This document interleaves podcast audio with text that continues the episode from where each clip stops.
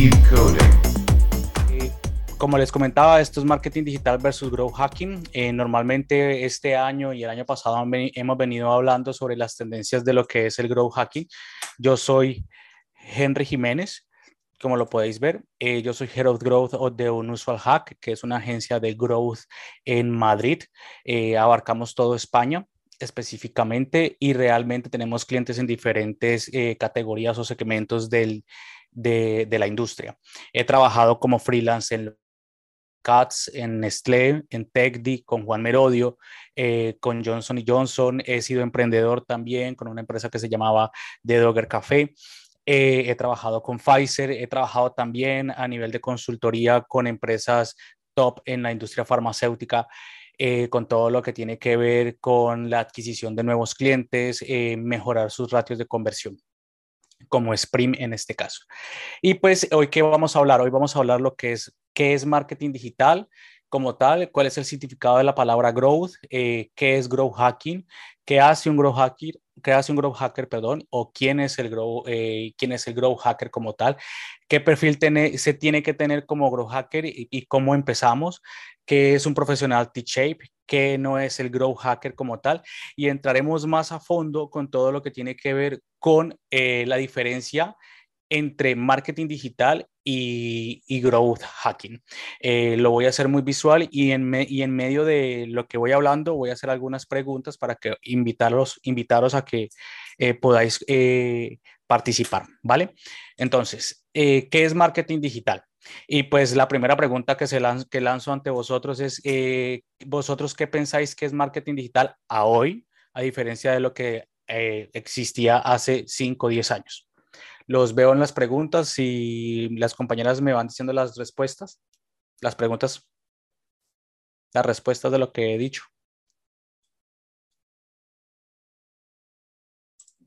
A ver, no os deis miedo. Dicen por acá, implementar SEO para vender más. Ari Olvera. Guay. ¿Alguien más?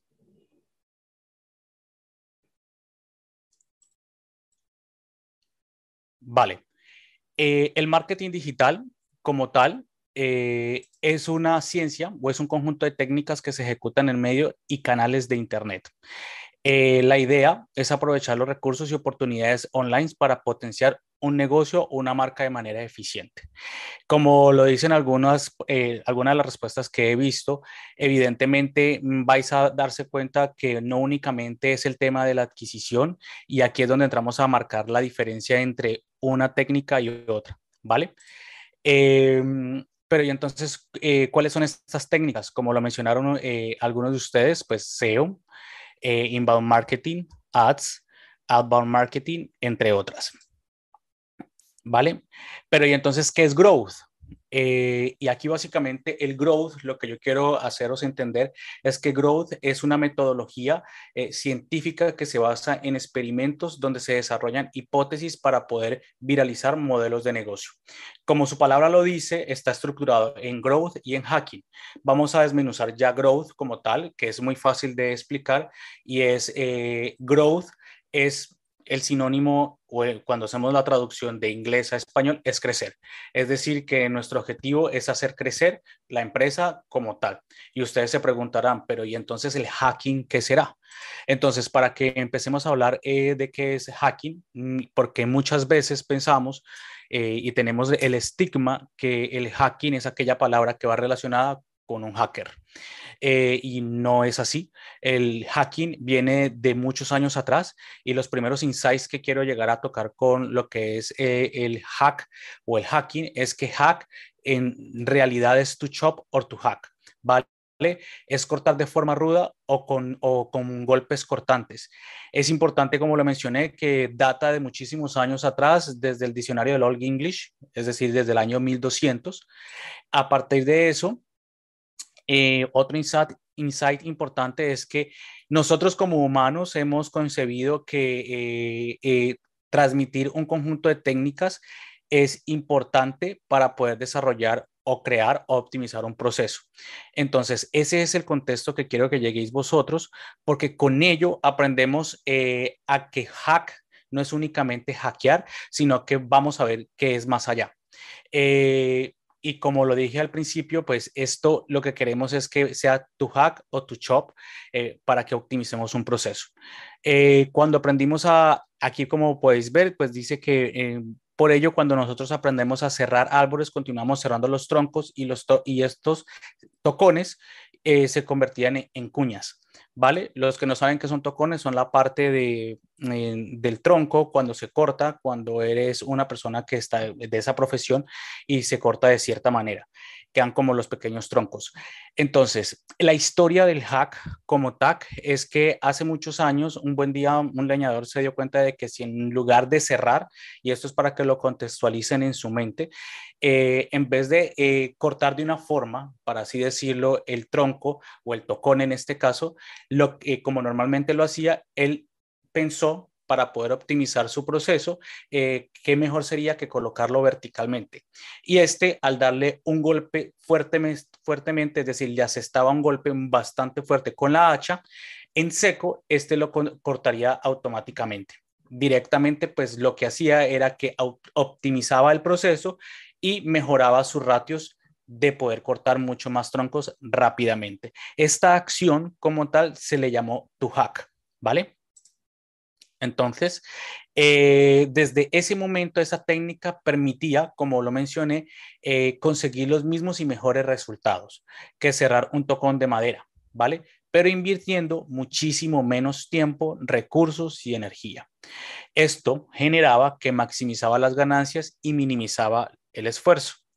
¿Qué efecto se tuvo? Pues básicamente que con esta innovación o con esta acción que se hizo, ocurrió a sus dos grandes eh, principales motores, que se generó debido a que el leñador en este caso pensó diferente, ¿vale?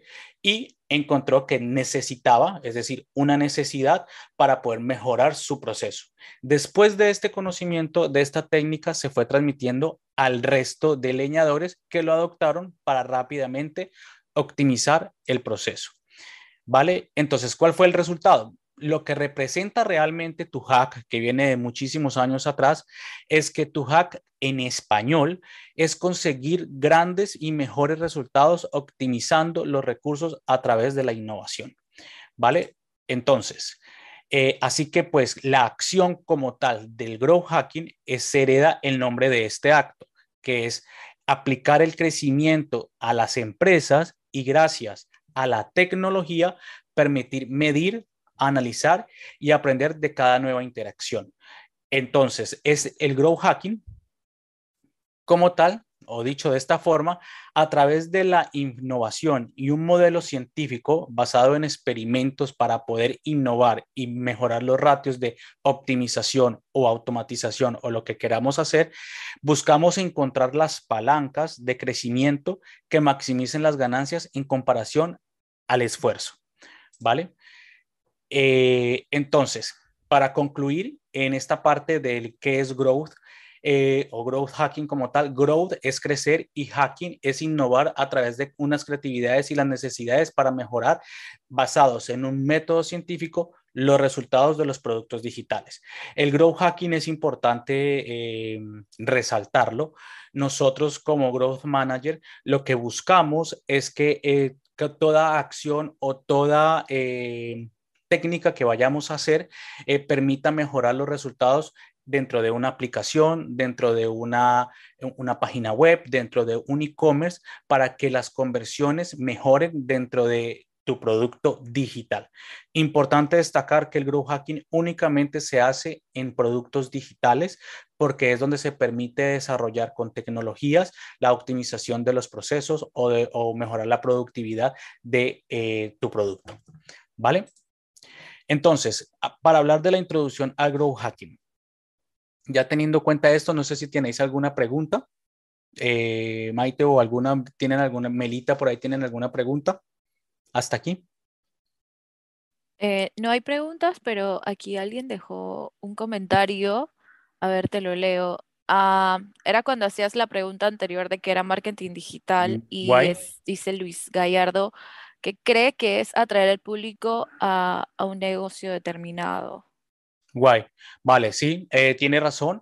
Eh, pero solamente, y, me gusta que tengan ese tipo de, pensamiento porque realmente es lo que piensan la mayoría de marketingianos, eh, que únicamente nos encontramos con el marketing tradicional, en este caso el marketing digital, como una opción en la parte del tofu, que es el top of the funnel, y únicamente en la adquisición. Y es la mayoría que hacen todos los marketingianos. Y la diferencia con el growth hacking lo vamos a ver más adelante. Pero para hacer la introducción al growth hacking, eh, ¿qué es, ¿cuáles son esos pasos que se deben hacer? Eh, como todo growth hacker, mi objetivo como tal, eh, y el que tengo que tener en la cabeza siempre, es que quiero crecer o sea, todo lo que yo haga, toda acción, toda técnica basada en lo que he explicado que es tu hack o que, o que es hacking, mi objetivo por cada acción o técnica es que yo tenga que crecer. Cada informe que yo haga, cada estrategia se determina hacia el growth. Todo basado en la data. ¿Vale?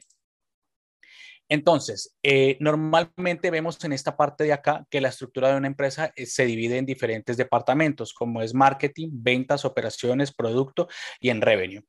Lo que hacemos como growth managers es que nosotros estamos en el centro de todo. Somos la intersección de producto en la parte de ventas, en la parte de marketing y en la parte, de, en la parte técnica. Es importante destacar aquí que eh, como growth manager, yo soy el centro del, de la diana donde realmente, eh, como lo mencionaba, las acciones que vaya a tener en cuenta basados en una métrica que normalmente hay dos importantes que son la eh, Only Metric That Matters o la North Star Metric porque eh, sobre esas métricas nos basamos para hacer el crecimiento no solamente de un departamento como marketing, no solamente de un departamento de ventas que debe tener sus KPIs normales, sino que yo como growth manager debo tener una sola métrica que realmente me importe, que permita que todos los procesos o todas las acciones que haga crezcan dirigidos hacia, esa, hacia ese KPI o hacia ese objetivo. ¿Vale? Entonces, como podéis ver aquí, yo me encuentro en el centro y lo que hago es tener conocimiento de cada una y de cada eh, desarrollo que se haga. ¿Vale? Para continuar. Entonces, no ninguna pregunta hasta aquí. Vale. Eh, perdona, eh, creo que también Luis Gallardo vuelve a decir entonces, growth es aplicar herramientas para conseguir tráfico o va más allá. No, realmente eh, el growth es una metodología científica que permite, basado en experimentos con hipótesis, eh, desarrollar eh, con herramientas, con acciones, porque no únicamente las, las herramientas permiten mejorar las acciones de un proceso. Por ejemplo, dentro del marketing digital existe el marketing automation y el marketing automation lo que hace es aquella persona especializada como una, especialista de ads que pueda permitir que en un proceso determinado yo me demore en un clic eh, lo que normalmente me demoraba en una semana. Eso me ayuda a nivel de productividad, pero yo puedo hacer automatizaciones que me permitan que cambiando un CTA cambiando, eh, desarrollando un copy diferente, me permita pensar creativamente para innovar y hacer experimentos que permitan con la herramienta mejorar los ratios de conversión. No sé si se quedó claro. Me imagino que sí. Vale, eh, en la parte de qué es un profesional T-Shape, un profesional T-Shape, como lo mencionaba anteriormente, eh, y si recordáis, el growth se encuentra en todo el centro de, de la estrategia, pero adicional a eso de todos los departamentos, hay algunas habilidades y algunas acciones que se deben tener como, como ser humano, como profesional, y las son las soft, las soft skills que todos conocemos y algunas habilidades de esas para crear un growth squad. Importante que una persona que quiera ser growth manager o que quiera ser head of sea curioso, muy analítico, que sea crítico y cuando yo hablo de crítico es que también se critique él mismo para pensar más allá. Acordados de la historia del leñador, él fue crítico y fue analítico y dijo, ¿cómo quiero mejorar este proceso para optimizar esta tarea que estoy haciendo? Pero lo más importante de todo y lo cual yo considero que es eh, un valor eh, esencial es que aquella persona que sea growth o quiera entrar en el mundo del growth debe tener empatía. La empatía como soft skill es importante. ¿Y por qué, y por qué lo, lo digo? Básicamente porque como me voy a criticar yo mismo, pues debo entender que otras personas también piensan diferente que yo. Eh, yo debo tener conocimiento cuando hago un user research o cuando hago un, un, un, desarrollo de un comportamiento de un consumidor. Debo entenderlo y ponerme en la posición de él para entender qué proceso o qué acción lo llevó a hacer ese proceso. Y asimismo, yo mejorar eh, y desarrollar esos hacks como el, como el buen, growth, buen hacker que soy para poder eh, desarrollar y viralizar ese modelo de negocio. ¿Vale? Pero también es importante eh, cuando hablo de T-Shape, no únicamente eh, tenga esas soft skills bien determinadas, sino aquellas habilidades que son importantes. Cuando hablamos de una habilidad T-Shape, es que es aquella persona que tiene conocimiento de varias especialidades, pero tiene una como esencial que es la que eh, se coloca en forma vertical porque tiene más conocimiento y es especialista. Yo coloqué un ejemplo aquí, por ejemplo, yo sé de UX, sé de Pay, sé de estrategia, sé de diseño, sé de analítica, sé de CRO, pero mi especialidad en growth es la analítica. Yo sé analizar procesos por medio de cortes que permitan mejorar los ratios de conversión en un momento dado. Por ejemplo, yo puedo, cuando llegan mil usuarios eh, por medio de la adquisición en la parte del TOFU dentro de marketing digital de una estrategia bien accionable para adquirir clientes, yo me tengo que dar cuenta en, el, en cada user path, es decir, en cada paso que pasa en el funnel, eh, porque se caen los, eh, los, los usuarios. Puede ser por una falta de un CRO bien hecho, es decir, optimización, eh, por una falta de diseño mal estructurada. Y asimismo voy haciendo experimentos para que de esos mil pasen 900 y no pasen 100. Eh, ¿Está claro hasta ahí? Vale, teniendo en cuenta esto, ¿qué no es un grow hacker? Un grow hacker, eh, mi cometido no es vender, ¿vale? Al menos de forma directa, pero sí suelo ayudar a definir una estrategia comercial dentro de la compañía, pero no soy un, vendedor como tal. No soy un consultor más de marketing digital, aunque es evidente que viene dentro de la rama del marketing digital, es porque debo estar al tanto de los diferentes procesos de adquisición que se tienen dentro de, eh, para adquirir los usuarios, valga la redundancia. Eh, no tengo por qué ser un especialista en experiencia del usuario, pero sí, como lo comenté dentro de la soft skill, sí tener conocimiento básico de por qué un cliente piensa dentro de un proyecto o dentro de una compra o dentro del por qué descargo la aplicación o por qué cuando hago una notificación me manda spam. Todo ese tipo de cosas debo entenderlas para poder desarrollar una mentalidad growth. Eh, no soy un diseñador gráfico, pero por lo menos eh, sí sé cómo crear páginas web o crear landing page para entender en el momento de desarrollar experimentos, por ejemplo, con Google Optimize, entre otros. No soy un informático programador, pero por lo menos eh, comparado con diferentes otras especialidades, debo sentarme con el equipo de producto o con el equipo de programación o el equipo técnico y entender el por qué se está desarrollando desarrollando eh, X o Y actividad. En este caso, por ejemplo, entender qué es inspeccionar una página, qué es un H1, qué es un H2, cómo puedo colocar cuando ellos me estén hablando de todas estas terminologías, yo entenderlo y decirles, vale, sí lo entiendo, sé lo que estáis haciendo, por favor cámbialo y colócalo más bien en el H2, en el H1 y todo esto, ¿vale? Y lo más importante eh, que me pasa con muchísimos clientes y que aquí quiero aclararlo muy, muy, muy, muy importante, es que no hacemos magia. No sé por qué tienen la tendencia de pensar que como palabra clave es growth y, da sinónimo a crecimiento, piensan que el producto o el servicio que ofrecen en un mes vamos a obtener resultados. De hecho, para hacer eh, growth se necesita un número determinado de tráfico al mes que es ronda entre los 10.000 eh, visitas eh, aparte para poder hacer los experimentos bien y tener una data bien eh, justificada. Dos, eh, tiene que tener un equipo bien definido, por lo menos cuando ya tenga un go-to-market, que es importante, o un product market fit en este caso. Y eso se logra no únicamente cuando tú tienes un producto o un servicio. Una cosa es Lean Startup, que es validar un modelo de negocio y encontrar los primeros early adopters dentro de tu compañía, producto o servicio. Y otra cosa es muy importante hacer growth. Como lo mencioné, yo no estoy para hacer growth únicamente y no se hace y no se debería hacer eh, en los momentos que se hace en Lean Startup. Una cosa es poder hacer esos experimentos para optimizar los recursos dentro de una organización. ¿Vale? Eh, y aquí vamos a entrar ya más a fondo con unos ejemplos claros dentro del funnel de conversión, qué es el marketing digital y qué es el growth hacking y qué tan diferente es del marketing.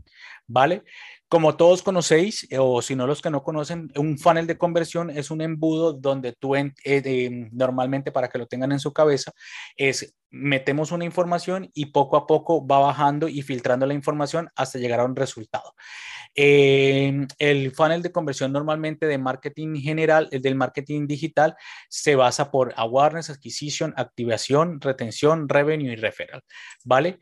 Eh, marketing como lo dijimos al principio, y por eso cuando hice la pregunta, que para vosotros qué era marketing digital y estuvo muy bien definido, cuando me dijeron de SEO, ¿vale? O cuando dijeron de adquirir clientes, ¿vale? Marketing en la cabeza de muchos marketingianos que en muchas ocasiones em, me hacen no, no, no les caigo bien porque básicamente les digo que se dedican únicamente a el awareness y a la adquisición.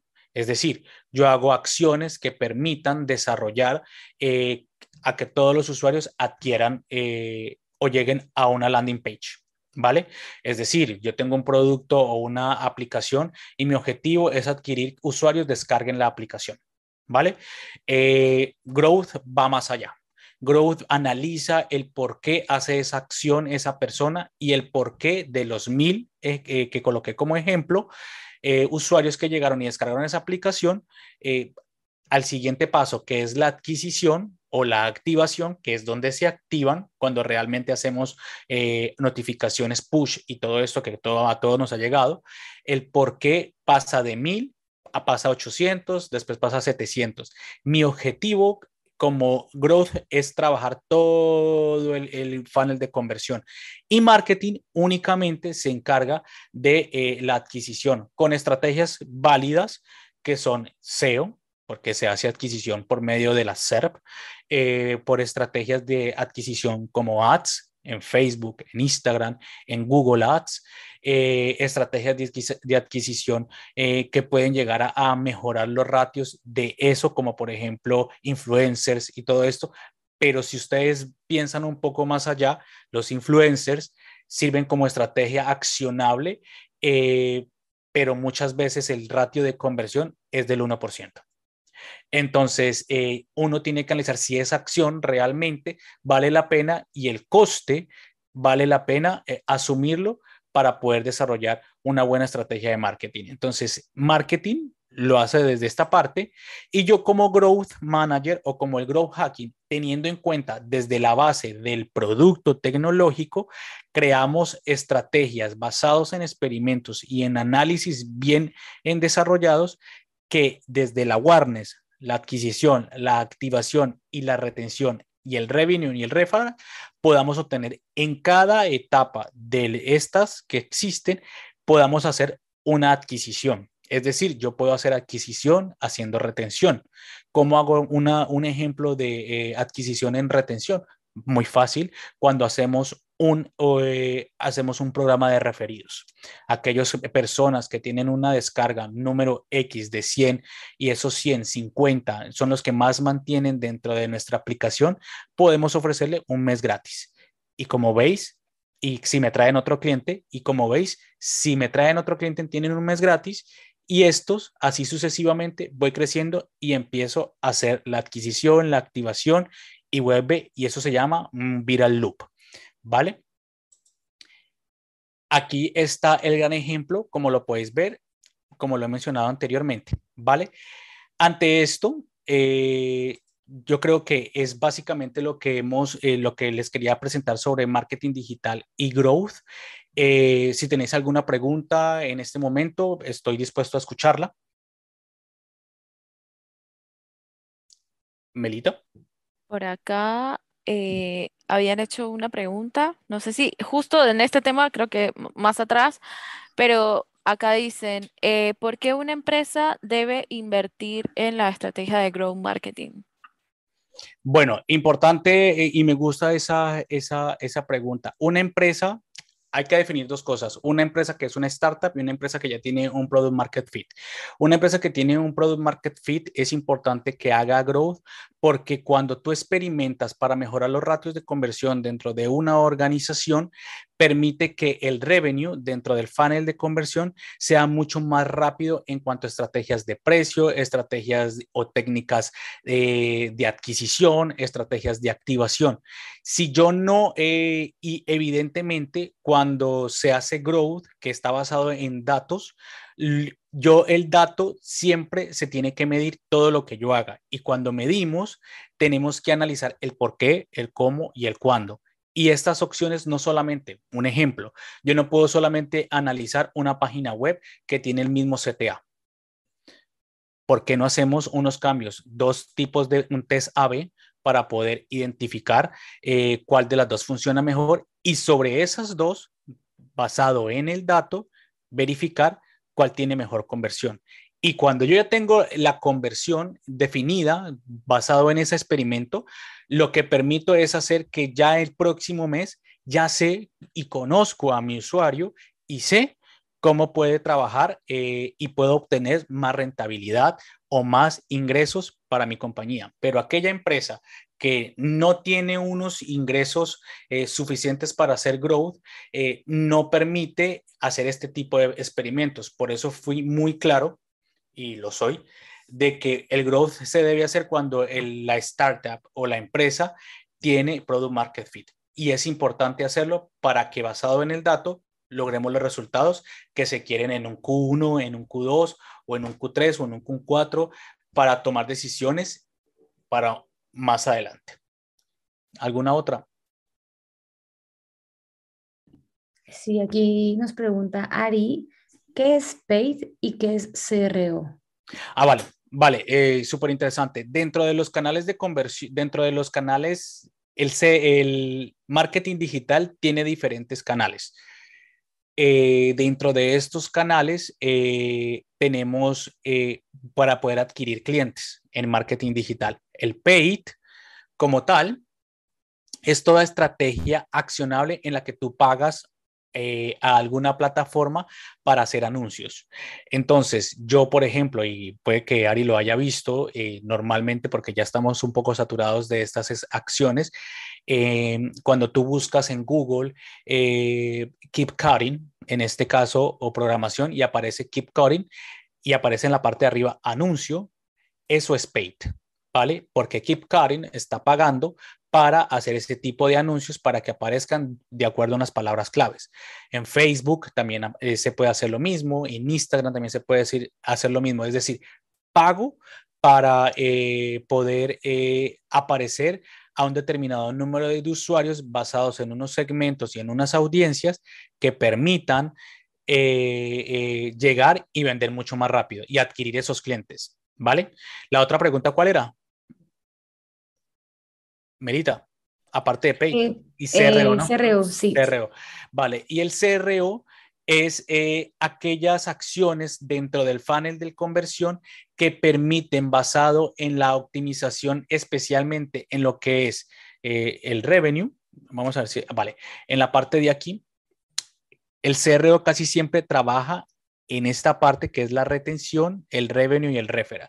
El, CR, el CRO eh, lo que permite es eh, desarrollar y optimizar todas las acciones para que se logren eh, para que se logre, para que logren mejorar los ratios de conversión.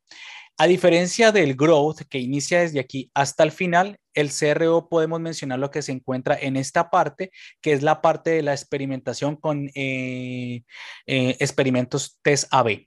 ¿Qué son experimentos test AB o multivariables? Eh, son aquellas que, por ejemplo, en una página web yo le cambio el color azul a un CTA. Un CTA es un call to action o eh, para, que, para llamada a la acción para que tú puedas adquirir ese producto.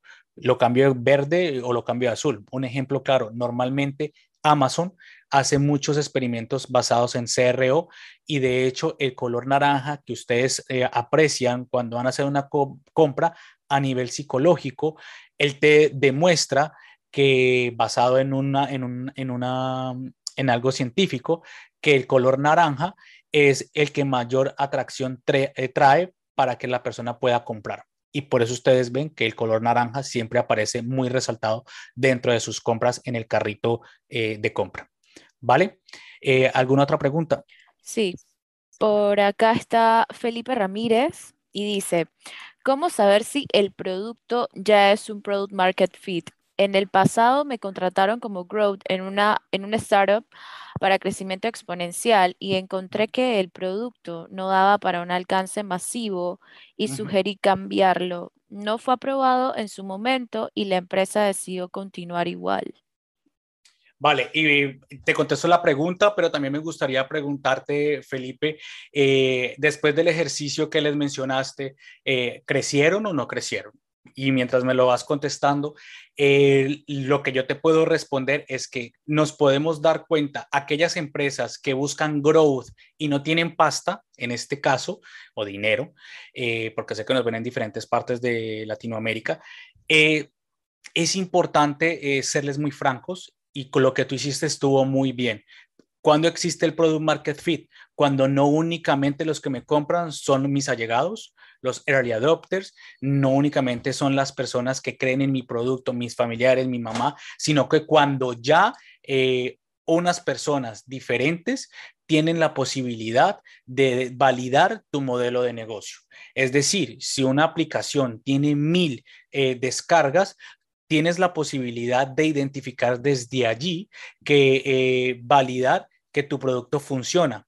Pero mentira, porque si de los mil nunca, hay solamente cinco que lo descargan, eh, hay solamente cinco que la utilizan, tu producto no tiene product market fit. Tú tienes que analizar qué pasó con los otros 995.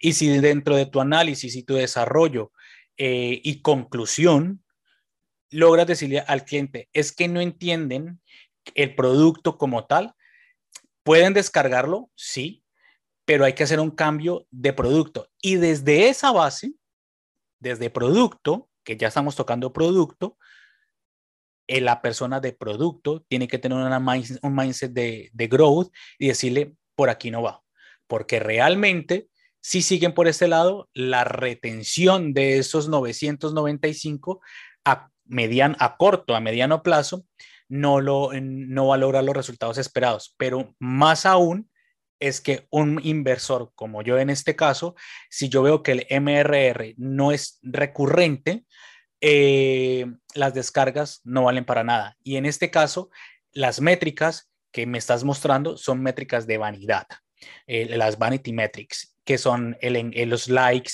las descargas, em, el engagement. El que tú tengas muchos likes, el que tú tengas muchos engagement, el que tú tengas muchos descargas, no significa que el producto sea bueno. Eh, porque yo tengo muchos likes, puedo tener muchas descargas, pero nunca utilizo la aplicación. Y de eso nada vale. Y ahí es donde desde producto hay que analizar qué hay que hacer para lograrlo. La primera parte ya la obtuviste, que fue, eh, es válido, lo que tú me estás vendiendo, lo creo. El problema es que no lo entiendo. Es decir, no, no lo estoy activando. Y el C-Level Position, en este caso, CEOs, CTOs, gerentes de producto y todo eso, deben entender que la metodología para hacerlo mejor es el growth, porque desde producto se puede crecer si se escucha al growth manager. ¿Vale? No sé si Felipe te quedó claro. Eh, y dos, eh, no sé si me respondiste la pregunta que te hice. Sí, justo. Dice que ah, no crecieron luego, no crecieron. Luego de un año entraron a modificar. Para contexto, es una empresa de formación de tiempo completo que tenían que tener experiencia previa para cursarlo. Por Q formaban de 6 a 10 estudiantes y en su momento 8 de cada 10 estudiantes que adquiríamos no tomaban el programa por falta de tiempo. Uno por costo y el otro por restante de prospecto. Ya. Entonces, como podéis ver ese ejemplo, no escucharon al Growth Manager y si lo hubiesen hecho un cambio o pivotear, que, es la palabra que se dice para cambiar de, de modelo de negocio, no hubiesen esperado un año, tal vez lo hubiesen hecho antes, pero es importante que eh, Felipe en este caso les avisó, pero Felipe no era la persona encargada para hacer el cambio, sino hasta validar el modelo de negocio, que ya tuviera un número determinado de clientes y usuarios para poder crecer. ¿Vale? ¿Alguna otra pregunta? Sí, aquí está Ari y dice, ¿qué retos tiene el growth marketing frente a mayor privacidad del usuario con herramientas como Brave o las nuevas opciones de privacidad de Safari? Ya, súper interesante esa pregunta y de hecho con lo de iOS, que también lo mencionas allí, es un reto bastante grande. De hecho, se tienen que eh, desarrollar técnicas que permitan que se puedan traquear eh, las estrategias de adquisición en este caso y lo que se permite, por ejemplo, es ya como tu growth manager, es buscar esas técnicas que permitan por medio de un copy, por medio de un botón, que el cliente entienda que lo que tú le estás aportando de valor lo necesita. Toca pensar un poco más, eh, porque evidentemente estamos dentro de esta era que todo es, protección y de hecho vienen muchísimo más cambios el próximo año con, eh, eh, con los cambios de Google, que también el tema de las cookies y hay que buscar esas acciones que permitan esos cambios. Em, actualmente, con lo de iOS, Facebook, si ustedes observan, y todo lo que han hecho y de hecho lo están haciendo han perdido muchísima pasta debido a estos cambios porque la mayoría de, de, mm, móviles que existen en, Europa son Apple. Eh, pero lo que están haciendo es que cada persona que se está dando de alta en Facebook o quiera ver alguna aplicación, está, eh, le pregunta si quiere ah, eh, si quiere darse de alta en las cookies. Y de hecho, eso ha servido para aumentar el ratio que estaban perdiendo en abril, en febrero, de febrero a abril en este año. Ustedes tienen que analizar muy bien todos esos movimientos que se están haciendo, porque cuando les pide un, en una, en un, para entrar de nuevo a su Instagram, él dice, aceptas todas las cookies, si quieres bajar una, aceptas todas las cookies y realmente la gente lo hace. Em, entonces, ese tipo de técnicas las están haciendo y eso se llama hacks. Tú has dado acceso a que, puedas, a que te puedan traquear. Lo que pasa es que han cambiado la forma de hacerlo. ¿Vale? Otra pregunta. Eh, no, por ahora no. Vale. Vale. Perfecto. Eh, yo creo que llegamos hasta aquí. Eh, no sé si alguna otra, otra este es mi LinkedIn. Eh, aparezco como Henry Jiménez Arias. Yo soy Hero Growth de Unusual Hack, una agencia que permite hacer crecimiento exponencial en modelos de negocios ya basados con un Product Market Fit. Hacemos lead generation también. Eh, y vale, y estamos hablando. Code 1 by Coding.